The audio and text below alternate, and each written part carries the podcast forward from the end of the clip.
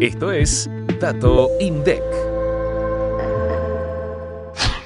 Según las 130 entidades informantes, en noviembre de 2023, la dotación total de la Administración Pública Nacional y Empresas y Sociedades alcanzó las 317.345 personas. El informe de dotación de personal de la Administración Pública Nacional, Empresas y Sociedades del undécimo mes del año reveló que el 41% de la dotación pertenece a la Administración descentralizada, el 30,4% a empresas y sociedades del Estado, el 16,2% a la Administración centralizada, el 7,4% a la administración desconcentrada y el 4,9% a otros entes.